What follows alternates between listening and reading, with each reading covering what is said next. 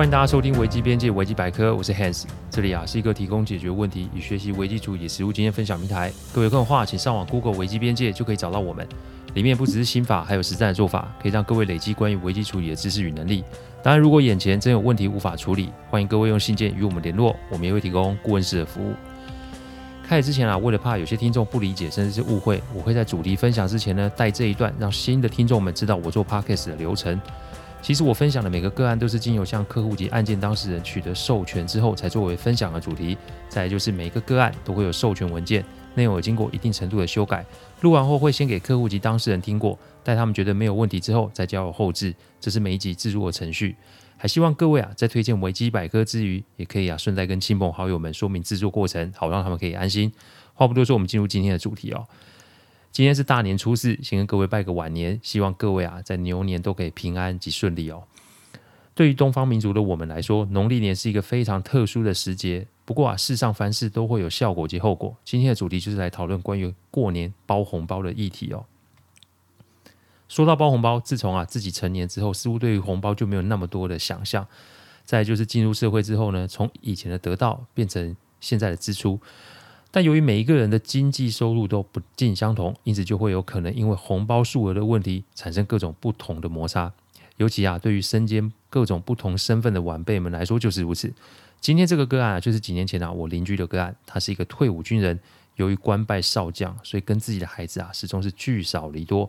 再加上近年啊老伴走得早，所以少了妈妈这个润滑剂，邻居还真的没少跟自己的孩子起摩擦。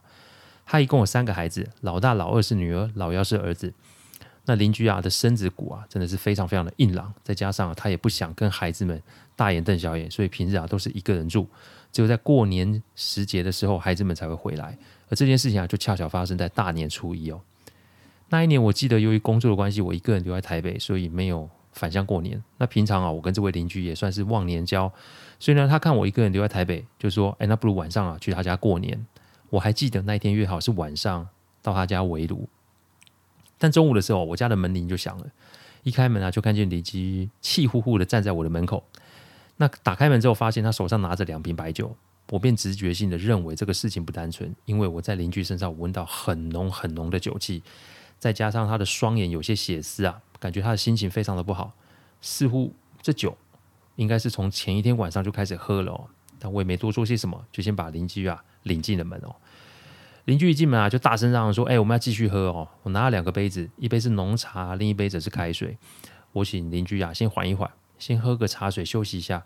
那待会要喝酒也不迟啊。这正所谓啊，借酒浇愁，愁更愁。心情不好的人啊，真的是不能喝酒哦，因为不但没有办法说出发生什么事，更有可能因为酒后失控的情形，跟别人发生一些意外状况。所以切记哦，不要陪心情不好的人喝酒哦，因为那有可能会让问题更加严重。坐下来之后啊，邻居就睡着了。那个打呼声啊，可以说是非常的响亮啊。那我只好一边煮泡面，然后一边等他醒来。那他一睡就睡到下午四点半哦。他起来后，实际上是伸了一个很大的懒腰，然后就说：“哎，准备跟他出门，晚上来去五星饭店吃好料。”哎，这晚上不是要去他家围炉吗？我心里的疑问还没提问啊，只见邻居啊就说啊：“孩子啊都是来讨债的。虽然他这些年啊都在部队里面没有陪伴孩子。”但这个家几乎所有的开销都是由他一肩扛起，三个孩子出国念书的费用也是他支出的。常说啊，孩子有了老婆就忘了娘，今天总算是让他见识到了这件事哦。这说着说着，也许是想起离世的老伴啊，一时情绪控制不住就啜泣了起来哦。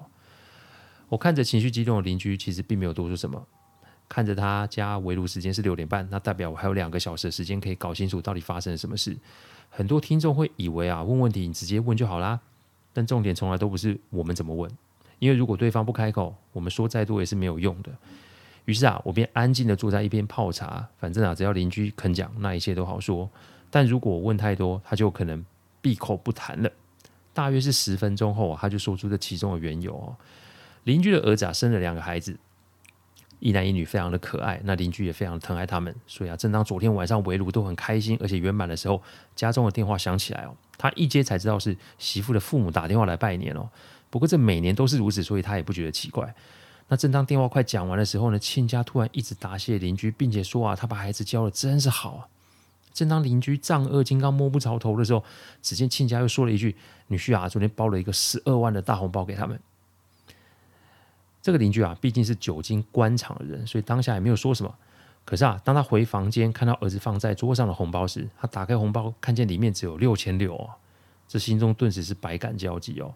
这想起了走了的老伴，想起往后的日子，那儿子这种做法，不就是把他当做是外人吗？想完儿子，又觉得媳妇在场不太方便，不要待会意见不合，大过年又发生争吵。邻居那天晚上啊，就推说身体有些不适，就先回房休息。不过那天啊，他就真的是从晚上十点喝酒喝到隔天中午哦。这个时候才趁着家中没人，就想来找我诉苦，再见喝酒。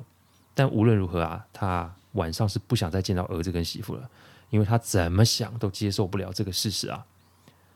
这邻居的儿子我都认识哦，平常啊见到都是有礼貌而且是很客气的人，看也不是会像做糊涂事的人哦。所以，我对于邻居说出来的话有些不太相信。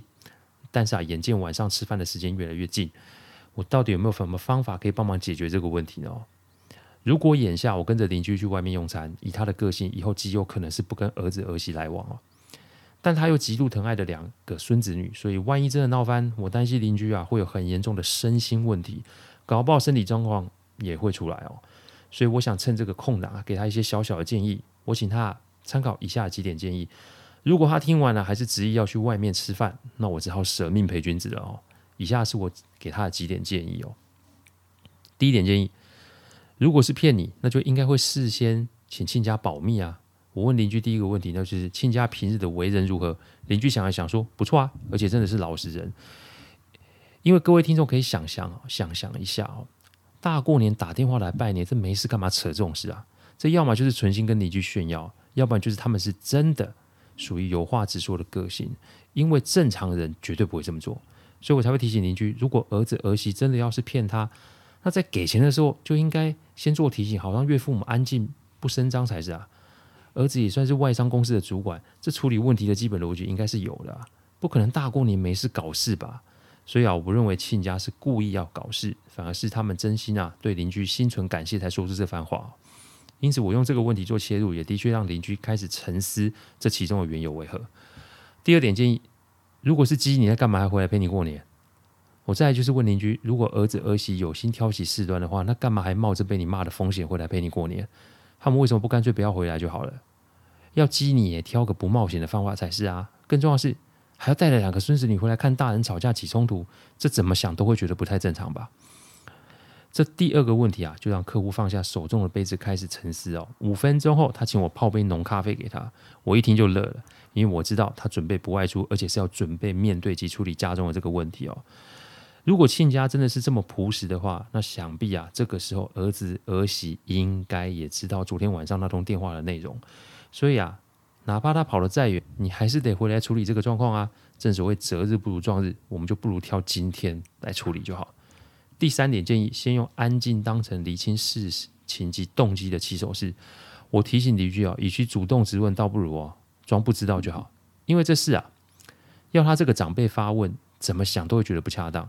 再者是，我不相信邻居昨天晚上到今天的表现不会让儿子儿媳起疑心。所以假设这个消息已经是经由亲家的口中传达到儿子儿媳的耳中，邻居这个时候的缺席不出现，不就正好坐实他们心中的疑问了吗？我提醒邻居，不论他们有什么理由，要生气是个选项，但也许我们可以做的是延后情绪发作的时间。这法官要判人死刑啊，都要问问嫌犯有没有什么话要说的，更何况是自家儿子儿媳呢？所以啊，不说装作没事，其实就是一个正确的处事方式。反正早晚这个消息都会走漏，与其兴师问罪，那还倒不如让他们自己来坦白哦。我再提醒邻居一件事，那就是孩子们包的红包是一种心意。所以数额真的不能放在心上，再加上邻居又不缺钱，你干嘛在这个节骨眼上多生事端呢？所以啊，倒不如我们怎么样，人就照旧晚上围炉，看看事态的发展，再下决定也不迟啊。第四点建议，用以德报怨的钓鱼长线把真相给钓出来。最后，这是你要儿子儿媳把话说出来，其实是有难度的。要知道啊，邻居以前是将军啊，这个军人坐久了就会有那种气势及霸气啊。孩子以前就跟他不熟了，所以。会畏惧，那也是正常的事，所以我便建议邻居啊，放长线钓大鱼。邻居跟儿子唯一的共同话题就是两个孙子女，因此啊，只要维持甚至是加码对他们的宠爱，那自然啊就会增加孩子们的罪恶感。而在这个感觉的作用之下，就更有机会让他们把事实给吐出来哦。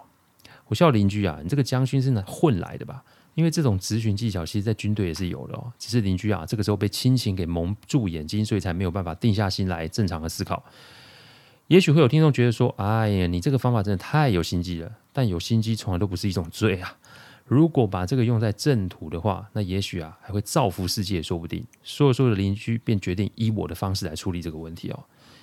那天晚上吃饭喝酒好不热闹，而且除了两个孙子女的红包啊，邻居还加码包了个大红包给儿媳妇。那隔天我要出门的时候啊，碰到邻居走上来，看着他那个表情就知道事情已经解决了。前一天晚上，儿子拿酒来找客户来来找邻居聊天，说着说着便把岳父母家的事情给说了出来。原来是年前啊，岳母身体有了状况，这住院治疗花了不少钱，再加上两个老人家也没有什么商业保险，所以花的都是老本。孩子们想要出手帮忙，也被他们给拒绝，这才想说用包红包的方式包给老人家补贴一下。儿子一直跟邻居道歉，说是他们晚辈啊处理事情不周到，邻居也只是摸了摸孩子的头，以示赞许。整件事就这么的落幕了哈。人心是肉做的，不比较、不纠结、不记恨，那是不可能的。在处理任何的事情都要仔细思考，省得自己的好意到最后却成为伤害别人的恶意哦。